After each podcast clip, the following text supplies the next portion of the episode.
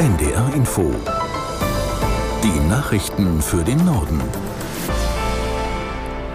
Um 6.30 Uhr mit Klaas Christoffersen. Im Al-Shifa-Krankenhaus in Gaza warten laut Weltgesundheitsorganisation noch immer etwa 250 Patienten darauf, in Sicherheit gebracht zu werden. Auch 25 Mitarbeiter sollen sich noch in der Klinik aufhalten. Aus der NDR Nachrichtenredaktion Martin Seiler.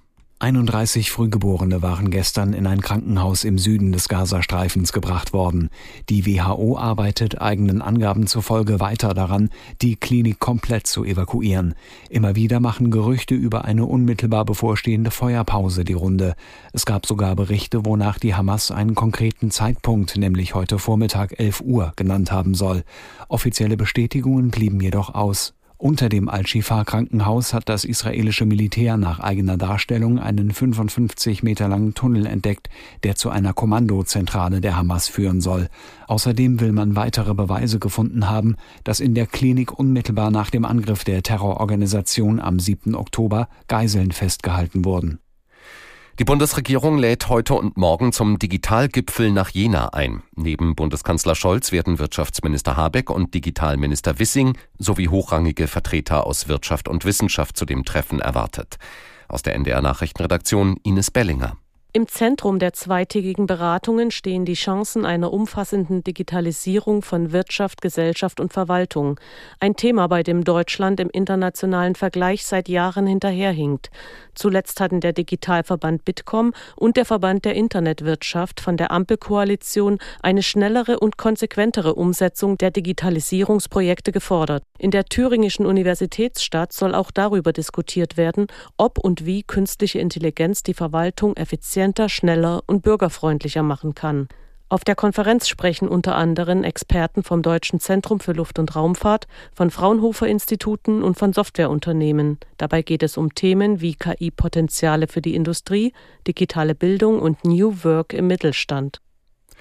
Die Bundesnetzagentur hat ein Bußgeldverfahren gegen mehrere Mobilfunkanbieter gestartet. Nach Ansicht der Behörde gibt es im deutschen Handynetz zu viele Funklöcher. Wie teuer das für Deutsche Telekom, Telefonica und Vodafone wird, ist noch unklar. Aus der NDR Nachrichtenredaktion Dennis Schwalm. Die Bundesnetzagentur wirft den Mobilfunkunternehmen vor, dass sie nicht rechtzeitig die sogenannten Versorgungsauflagen erfüllt hätten, es also verpasst haben, das 4G-Netz ausreichend auszubauen. Die Netzbetreiber sind der Ansicht, dass sie keine Schuld an Löchern im Mobilfunknetz haben. Sie berufen sich darauf, dass es teilweise keine Grundstücke gab, um Funkmasten aufzustellen. Insgesamt geht es um 500 Funklöcher. Die hätten zum Jahreswechsel eigentlich verschwunden sein müssen. Da die Verfehlungen aber als eher gering eingeschätzt werden, gehen Experten davon aus, dass die Bußgelder auch eher niedrig ausfallen und einen symbolischen Charakter haben werden. Es ist das erste Mal, dass die Bundesnetzagentur gegen die großen Netzbetreiber in dieser Angelegenheit vorgeht.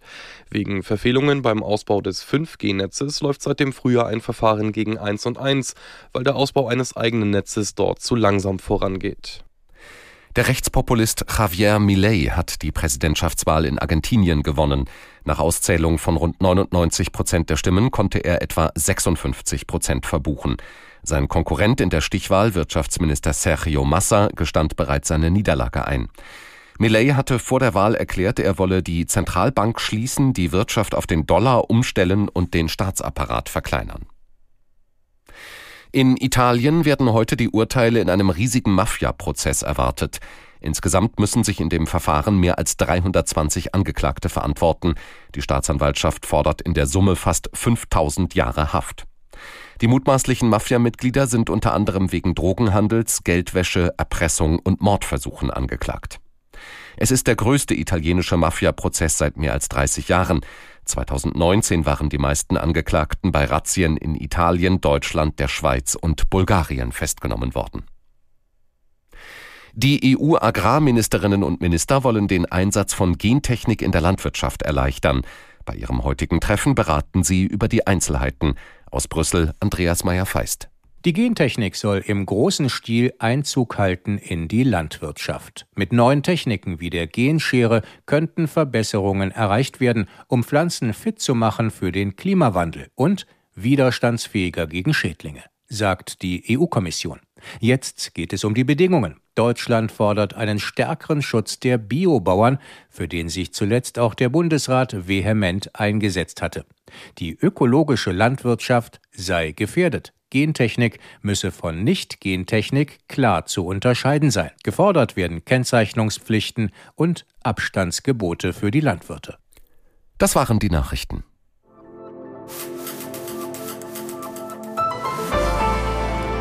6.35 Uhr ist es. Am Mikrofon ist Liane Kossmann. Schönen guten Morgen. Wetter- und Verkehrsservice gibt's gleich bei uns. Zuerst schauen wir aber nach Nahost. Dort halten die Kämpfe im Gazastreifen unvermindert an. Aber es gab gestern auch zuversichtliche Stimmen. In den USA näherte Israels Botschafter Herzog Hoffnungen auf die Freilassung einer, Zitat, bedeutenden Anzahl israelischer Geiseln. Und ähnlich hatte sich auch Katars Regierung geäußert, die ja als Unterhändler fungieren. Und dabei soll es auch um eine mehrtägige Feuerpause gehen. Es gab sogar Berichte, wonach die Hamas einen konkreten Zeitpunkt, nämlich heute Vormittag, 11 Uhr, genannt haben soll. Clemens Fehrenkotte ist unser Korrespondent in Tel Aviv. Von so einem Deal, Feuerpause gegen Freilassung der Geiseln, ist ja immer wieder mal die Rede. Ist es diesmal konkreter? Zumindest gibt es Indizien dafür, dass tatsächlich konkreter wird. Ich darf Ihnen einige nennen. Das eine ist, äh, gestern Nacht haben sich hier im israelischen Hauptquartier der Streitkräfte in Tel Aviv, keine etwa 1000 Meter entfernt von unserem Studio, Kabinettsmitglieder der Regierung Netanyahu getroffen zu einer sehr kurzfristig anberaumten äh, Sitzung. Das ist das äh, Indiz 1. Indiz 2. Kurz danach hat dann das Büro von Premierminister Netanyahu mitgeteilt, dass das sogenannte Kriegskabinett heute Abend mit Familienangehörigen der Geiseln treffen werde. Kriegskabinett heißt, das sind drei Personen, Netanyahu, Verteidigungsminister und Minister Galant. Und das zweite ist, das dritte ist, dass die, das Forum der betroffenen Familien äh, hätten also die engsten Angehörigen der Geiseln informiert, dass es deutliche Fortschritte gebe. Allerdings, man muss insgesamt sagen, solange nicht alle Punkte vereinbart sind, gilt das Ganze nicht. Aber die